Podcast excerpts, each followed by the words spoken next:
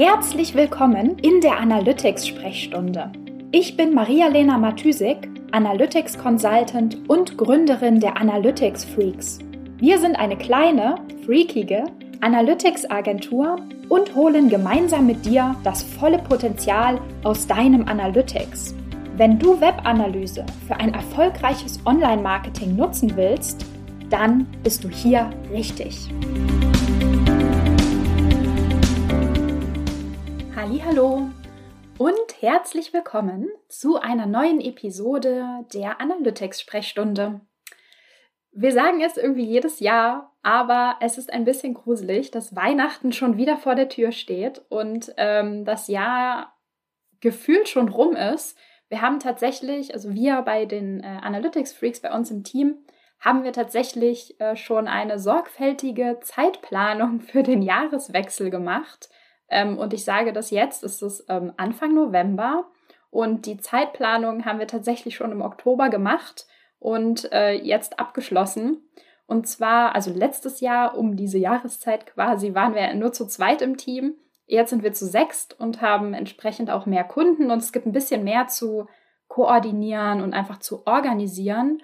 Ähm, und uns war es natürlich super wichtig, vor den Feiertagen und vor allem natürlich auch äh, vor der im E-Commerce wichtigen Zeit, Black Friday, Weihnachten, ähm, wirklich sicherzustellen, dass alles, äh, sag ich mal, nach Plan läuft.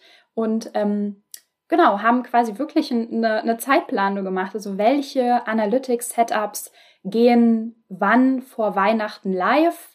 Ähm, was schaffen wir quasi noch, also jetzt nicht nur auf unserer Seite, sondern da hängt natürlich auch immer noch quasi ähm, Ressourcen und das Team auf der Kundenseite mit dran. Ähm, genau, also welche, welche Setups schaffen es quasi noch vor den Feiertagen äh, live zu gehen? Ähm, bei welchen Setups erheben wir über die Feiertage erstmal Testdaten und gehen dann erst im Januar live. Äh, bis wann muss wer was implementiert haben? Wir haben überall Puffer und ähm, genau einfach Zeit für Testing und Bugfixing und Iterationen eingeplant. Und äh, ja, das Ganze natürlich nicht nur für die Setup-Projekte, an denen wir gerade arbeiten, sondern natürlich auch ähm, für alles, was wir für unsere Kunden machen, deren Setups wir langfristig betreuen. Also so, ja, so dieses ganze Thema Priorisierung, Planung, das ist, also es ist mir einfach super, super wichtig, weil ich denke, es ist klar für die Datenqualität mega, mega wichtig, dass einfach alles sauber durchgetestet ist, doppelt gereviewt, dass es quasi wirklich mit 100% live geht. Und natürlich auf der anderen Seite ist es mir auch mega wichtig, ähm, das Ganze äh, sauber zu planen quasi für mein Team, weil wirklich ich finde, nichts ist schlimmer, als ähm, quasi Stress zu haben und irgendwie Überstunden zu machen vor Weihnachten. Und zwar nicht, weil es vielleicht wirklich Notfall ist und fachlich wichtig ist, ähm, sondern einfach, weil man es vercheckt hat, sich keine Gedanken gemacht hat und einfach nicht rechtzeitig kommuniziert hat und es nicht rechtzeitig mit seinen Kunden abgesprochen hat, wann was passieren muss, ähm, dass es souverän durchgeht und wirklich alles passt. Okay, ja, okay. ich wollte eigentlich keinen Vortrag äh, über Projektmanagement und äh, Datenqualität halten. Genau. Äh, Stichwort war Weihnachten. So, also nochmal von vorne. Weihnachten ähm, und klar, natürlich auch diese ganze Black Friday-Zeit ähm, sind natürlich für den E-Commerce, äh, für Online-Shops immer eine sehr betriebsame Zeit, eine sehr umsatzstarke Zeit im Jahr. Und äh, mit betriebsam, ja, meine ich so ein bisschen zwei Seiten. Auf der einen Seite natürlich betriebsam quasi im Marketing. Also es laufen super viele Aktionen in der Zeit. Klar, Ads, Affiliate, äh, Influencer-Kampagnen mit äh, Rabatten, Coupon-Codes, Newsletter gehen raus. Und natürlich ist es auch eine äh, Traffic- starke Zeit. Klar, es gibt nicht nur viel Betrieb im Marketing und im Marketing-Team, sondern natürlich auch ähm, im Shop. Also es gibt viele User in der Shop, viel, äh, im, im Shop, viel Traffic. Ähm, und das ist jetzt natürlich ganz speziell für Weihnachten wahr, aber ähm, das gilt natürlich auch das ganze Jahr über. Also je nach, ich sag mal, je nach Businessmodell, je nach Online-Shop gibt es natürlich auch Shops, die andere Hochzeiten im Jahr haben. Aber ähm, jetzt gerade mit Blick quasi auch auf die Erfahrungen, die ich so mit unseren Kunden mache, ist das natürlich der November und der Dezember, der da besonders ähm, betriebsam sind, würde ich natürlich sagen. Klar, also Google Analytics hilft dir natürlich nicht nur in der betriebsamen Zeit des Jahres, sondern das ganze Jahr über dabei, ähm, deine Marketingkampagnen zu optimieren, dein Marketingbudget richtig auszusteuern, deine Zielgruppe, deine Marketingkanäle grundsätzlich besser zu verstehen, ähm, die Customer Journey durch deinen Shop zu optimieren und so weiter. Ähm, und heute will ich tatsächlich auch gar nicht die Frage beantworten, wie kann dir Google Analytics dabei helfen, diese Weihnachts- und Black Friday-Zeit für dich und deinen Online-Shop zum Mega-Erfolg zu machen. Äh, ich glaube, das wäre einfach viel zu viel Input für eine Episode. Und natürlich hoffe ich, du nimmst aus jeder Podcast-Episode etwas mit, das deinen Shop ähm, oder deine Webseite mit Hilfe der Analytics-Daten besser und erfolgreicher macht. Äh, nein, in dieser Episode möchte ich gern die Frage einmal umdrehen. Und zwar, wie kannst du diese betriebsame Weihnachts- und Black Friday-Zeit dafür nutzen, um dein Google Analytics Setup auf das nächste Level zu bringen?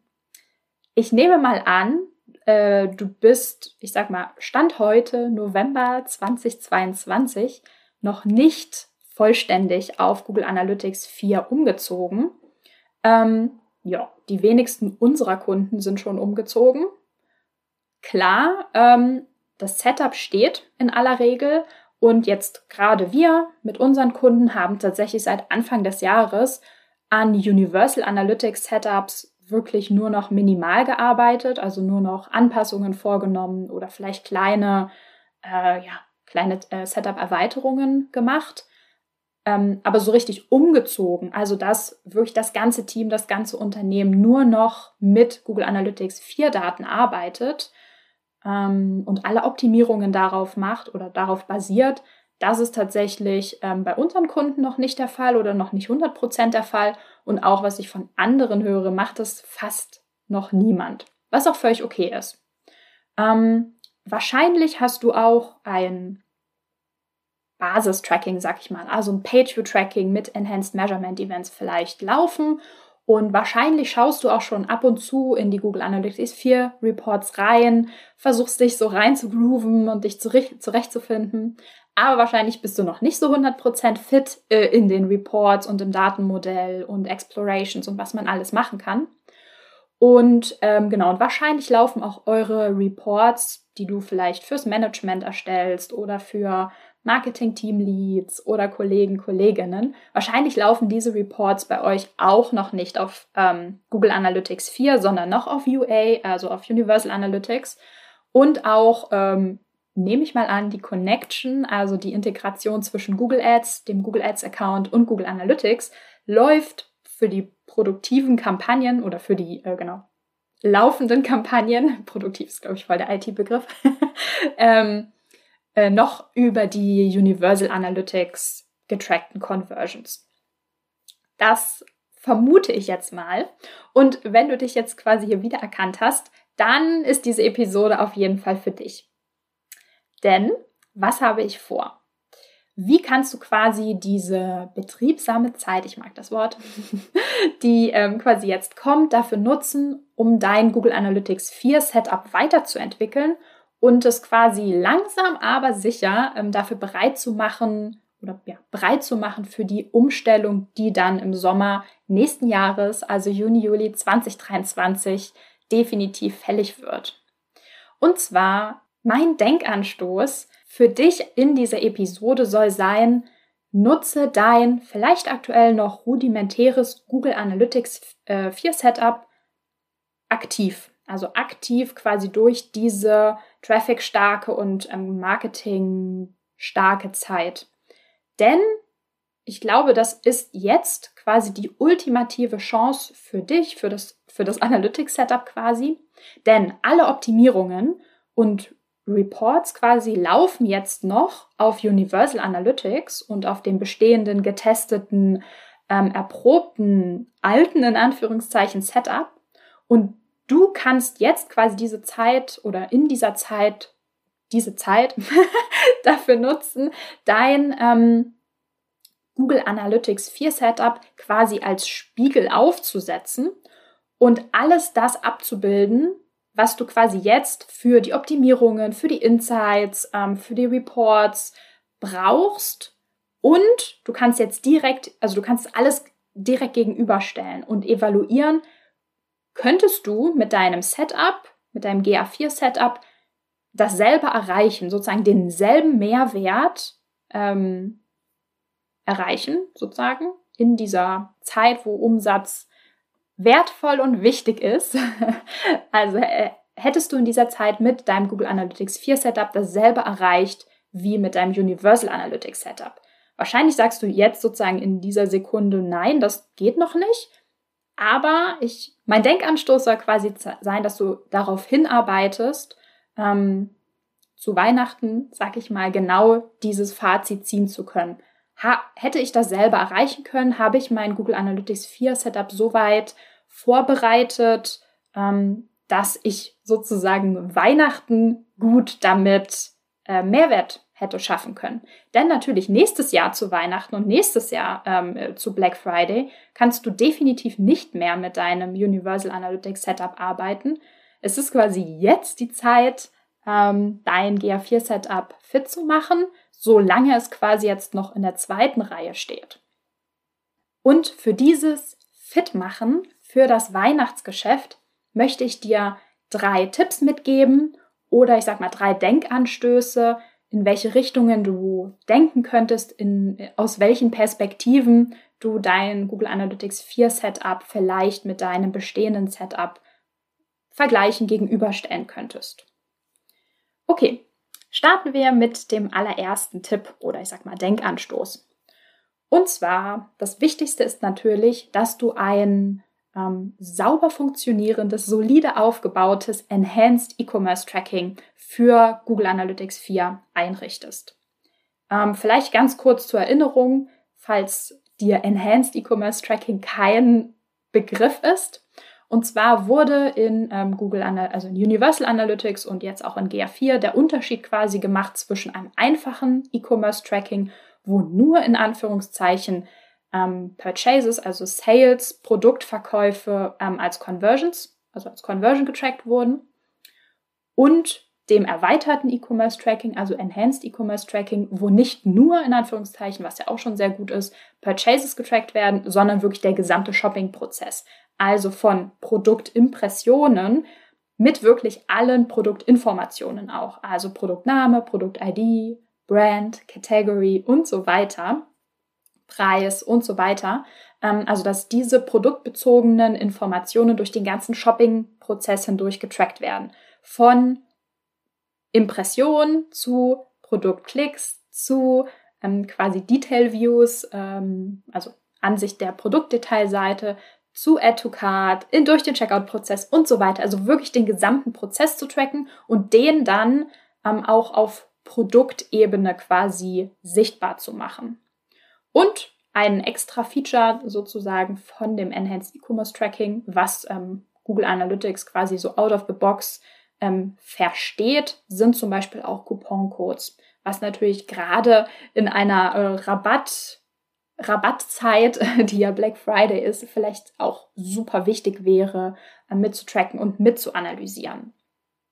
Genau, also erster Punkt, ähm, klar, wichtig ist, ein sauberes Enhanced E-Commerce Tracking für Google Analytics 4 zu haben.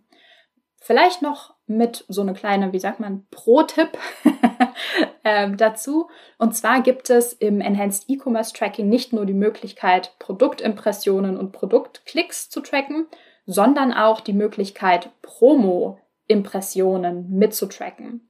Ähm, und zwar quasi zu übergeben, wenn ihr im, zum Beispiel im Hero oder also im, so ein Hero-Banner im, im Shop habt, der vielleicht durchwechselt, welcher, äh, wie viele Impressionen hat welche Promo bekommen ähm, und dann auch, wie viele Klicks gab es auf diese Promo und hat dann quasi diese Promo mehr oder weniger zu einer Conversion beigetragen. Also so ein bisschen quasi ähm, analog zum Marketing-Tracking, also wie Marketing-Attributionsmodellierung, äh, ähm, hat äh, sozusagen das Enhanced E-Commerce Tracking ähm, bei Google Analytics auch die Möglichkeit, dasselbe für sozusagen interne äh, Promo, also internes Marketing quasi auf der Seite selbst für bestimmte Produkte ähm, zu machen. Und vielleicht noch ein zweiter Tipp. Okay, jetzt wird es aber vielleicht ein bisschen advanced.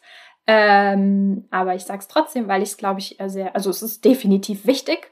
Ähm, und zwar gibt es in Google Analytics auch die Möglichkeit, Refunds zu tracken. Gab es vorher, in Universal gibt es auch in GA4. Und das ist natürlich gerade ähm, äh, in einer Zeit wichtig, wo, wo vielleicht viele Geschenke äh, gekauft werden. Also äh, es werden nicht vielleicht, sondern definitiv viele Geschenke gekauft. Aber vielleicht ist tatsächlich auch die ähm, Rückgabequote höher, also dass Produkte wieder zurückgeschickt werden. Und ähm, sowas kann mit einem, sag ich mal, standardmäßig aufgesetzten Enhanced E-Commerce Tracking logischerweise Google Analytics nicht wissen, ähm, wenn Produkte zurückgeschickt worden äh, sind. Das müsste über das Measurement-Protokoll, also aus dem Backend quasi an Google Analytics, an die Google Analytics Property gesendet werden. Ähm, was natürlich super wertvoll ist, ähm, zu korrigieren, hat dieser Sale, den du in, in deinem Reporting siehst, hat er tatsächlich stattgefunden oder wurde der quasi rückgängig gemacht vom Kunden? Also quasi äh, so eine ähm, ja, Purchase- oder Conversions-Korrektur vorzunehmen. Und da haben gerade ähm, viele etablierte Shopsysteme quasi wirklich auch Schnittstellen und Apps und Flows, die man einrichten kann, ähm, in Verbindung mit dem, ähm, quasi mit dem ERP-System, also mit dem, mit dem Warenmanagementsystem, dass das eigentlich ganz gut funktioniert. Okay. Tipp Nummer zwei, Denkanstoß Nummer zwei. Und zwar deine UTM-Parameterstruktur ist in diesem Zusammenhang natürlich super wichtig. Ähm, was jetzt Universal Analytics oder was dein bestehendes Setup betrifft, sind UTM-Parameter wahrscheinlich, möglicherweise ein alter Hut für dich. Äh, für die Analytics-Neulinge sage ich vielleicht trotzdem noch mal ein, ein, zwei Sätze dazu. Was ist das eigentlich, UTM-Parameter? Und zwar ähm, sind UTM-Parameter Parameter, also so kleine, äh, wie sagt man, Schnipseländerungen an der URL, die hinten an die Link-URL drangehangen werden. Also die an die URL drangehangen werden, die du zum Beispiel in einer Facebook-Ad, in einer Google-Ad hinterlegst, die quasi codieren, ähm, verschlüsseln, um welche Traffic-Quelle es sich hier handelt, also wo dieser Link gepostet oder hinterlegt wurde. Wenn jetzt quasi ein Nutzer, eine Nutzerin diesen Link in der Ad anklickt, die Seite geladen wird, also die Produktseite, der, die Shop-Seite geladen wird, wird quasi mit diesem Seitenaufruf, der dann an Analytics gesendet wird, mitgegeben, was steht denn da in der URL zusätzlich drin, also was war quasi Medium Source und oder Campaign, ähm, die der Nutzer oder die Nutzerin da gerade angeklickt hat.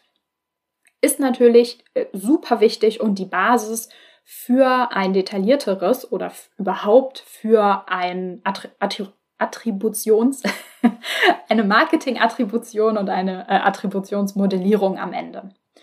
Ähm, warum ist das jetzt irgendwie für die Umstellung von Google Analytics 4 relevant oder warum empfehle ich dir, ähm, dir da mal ein paar Gedanken zu machen und drüber nachzudenken? Klar haben UTM-Parameter jetzt erstmal grundsätzlich mit dem Tracking-System nichts zu tun. Das ist ja quasi etwas, was an die URL drangehangen wird und URLs werden ja einfach so getrackt, wie, die, wie sie sind. Ähm, aber die Änderung, äh, weswegen äh, du dir ein paar Gedanken machen solltest dazu, ist, dass es in Google Analytics 4 kein Custom Channel Grouping mehr gibt. Ähm, in Universal Analytics konntest du ja komplett frei deine UTM-Parameter definieren und ähm, in, an die URLs quasi dranhängen und dann im, in den Einstellungen von ähm, Universal Analytics sagen, welche UTM-Parameter sollen zu welchem Marketingkanal gehören und wie soll das Ganze in den Reports angezeigt werden. Und das geht jetzt in Google Analytics 4 so nicht mehr. In Google Analytics 4 oder für GA4 hat Google einfach eine Liste herausgegeben, wie UTM-Parameter unter GA4 vergeben werden müssen, damit das sozusagen eingebaute, also das heißt immer noch Default Channel Grouping tatsächlich funktioniert und Google die von dir vertagten ähm, Kampagnen so zu Marketingkanälen zuordnet, dass das auf, dass es auch Sinn macht. Wenn du jetzt quasi weiter deine UTM-Parameter so vergeben würdest wie vorher, also komplett frei, kom komplett frei gewählte ähm, ähm, ja, Parameterwerte quasi übergibst, würde super viel in den Reports einfach nur unassigned heißen und ähm, genau, einfach könnt, könnte einfach kein Marketingkanal von Google zuge zugewiesen werden. Genau, dafür würde ich dir auf jeden Fall empfehlen, schau dir gerne schon mal die, ähm, ja, die Akquisitionsreports in Google Analytics 4 an, damit du einen Eindruck bekommst, wie quasi deine aktuelle UTM-Struktur abgebildet werden würde. Schau dir da auch gern diese Liste von Google Analytics an. Ich ähm, verlinke dir die einfach mal ähm, in den Show Notes auf jeden Fall. Und überleg dir, was du da anpassen müsstest, damit deine Marketingkanäle in GA4 sinnvoll und möglichst identisch gruppiert werden würden wie aktuell äh, in, in deinem aktuellen Setup. Und natürlich, wenn du noch keine UTM-Parameterstruktur hast oder, oder UTMs nur so ein bisschen punktuell bei wichtigen Kampagnen vielleicht verwendest, dann besprich einfach direkt mal mit deinen Kollegen und Kolleginnen, wie ihr quasi vielleicht schon für diese Saison UTMs, also eine UTM-Struktur entwickeln könnt und ähm, verwenden könntet, die vielleicht oder möglichst natürlich direkt im für GA4 auch passenden Format und in der passenden Struktur ähm, genutzt wird. Okay, und der dritte Tipp wäre, ist vielleicht tatsächlich eher ein Tipp für, für nach, nach der Busy-Zeit, also nach Weihnachten. Und zwar würde ich dir empfehlen, geh mal in die Reports rein und vergleiche die Attributionsmodelle in, also zwischen quasi Universal Analytics, was ja Last Non-Direct Click war, beziehungsweise ist, ist ja immer noch so, und GA4. Ähm, in GA4 ist die standardmäßig eingestellte und verwendete Attributionsmethode, ähm, ja, Data-Driven, wie Google Analytics äh, es genannt hat, äh, AKA soll einfach nur heißen, ist eine Blackbox und ähm, Google attribuiert so wie, genau, was die Daten sagen und was datengetrieben als Attribution ähm, bei rauskommt. Aber du kannst es auch individuell ähm, in den Property Settings quasi im Admin-Bereich von deinem Google Analytics Konto auch einstellen. Das heißt, du kannst auch in deinen oder für deine GA4 Reports und für deine GA4 Daten ähm, von Datengetrieben zu Last Click, zu First Click, zu ähm, positionsbasiert und so weiter wechseln. Und der Vorteil ist, das ist nicht, ähm, äh, das ist sozusagen nicht permanent, diese Änderung. Das heißt, du kannst es einfach in den Settings ändern, dir deine Reports anschauen ähm, und das wieder zurückändern, ohne dass es quasi Auswirkungen tatsächlich auf die Daten hat. Plus, in GA4 findest du ähm, ja zwei verschiedene Akquisitionsreportings. Und zwar gibt es einmal das User Source Reporting und ein Session Source Reporting und natürlich Quelle, Medium und so weiter. Also Source jetzt nur als, als Beispiel. Also du kannst dir ähm, in GA4 jetzt standardmäßig in den Reports aufdröseln lassen. Einmal, welcher Kanal diesen Nutzer, diese Nutzerin initial gebracht hat. Also sozusagen, was war der First Touchpoint von diesem Nutzer? Das wäre dann User Source oder User Source Medium. Und du kannst ja auch aufdröseln lassen, über welchen Kanal quasi eine Session gestartet wurde. Das ist das, was du quasi aus den alten, aus den Universal Analytics Reports auch gewöhnt bist. Also pass hier quasi auf, wo du hinguckst, in welches Reporting du, rein, du reinguckst und ähm, genau, was da quasi die Unterschiede sind. Ähm, genau, und stell das am besten einfach mal gegenüber und vergleiche, was bist du aus Universal Analytics gewohnt, welche Rolle spielt das vielleicht für eure Kampagnenaussteuerung, beziehungsweise welche Auswirkungen hat das auf das Reporting oder auf die Dashboards, die ihr vielleicht an Kollegen, Kolleginnen sendet. Ähm, und vor allem, ja, macht dir auf jeden Fall die Unterschiede klar. Was, also was ist hier, was siehst du hier, was siehst du da, warum gibt es diese Unterschiede?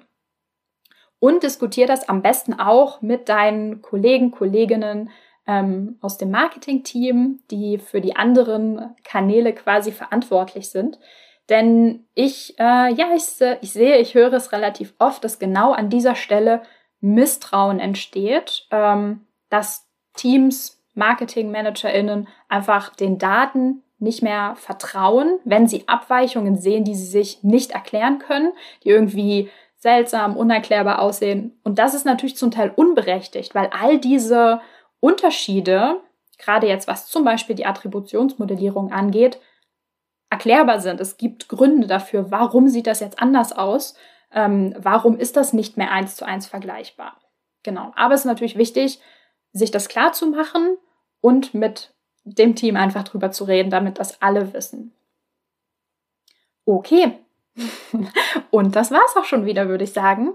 Ähm, wie immer gilt, wenn du eine Frage hast, ähm, wie, wie ich vielleicht das eine oder andere ähm, aus Universal Analytics gewohnte in GA4 abbilden würde, oder du dir vielleicht wünschst, ich hätte doch zu diesem einen Punkt in der Episode etwas mehr sagen können, als ich es tatsächlich gemacht habe, ähm, dann schreib mir immer super gern entweder über unsere Webseite, also über analyticsfreaks.com oder einfach auch gern auf LinkedIn.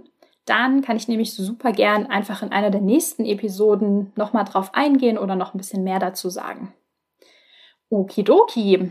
Dann wünsche ich dir einfach mal einen guten Start in die Hochsaison des E-Commerce und ähm, bis zur nächsten Episode. Ciao, ciao.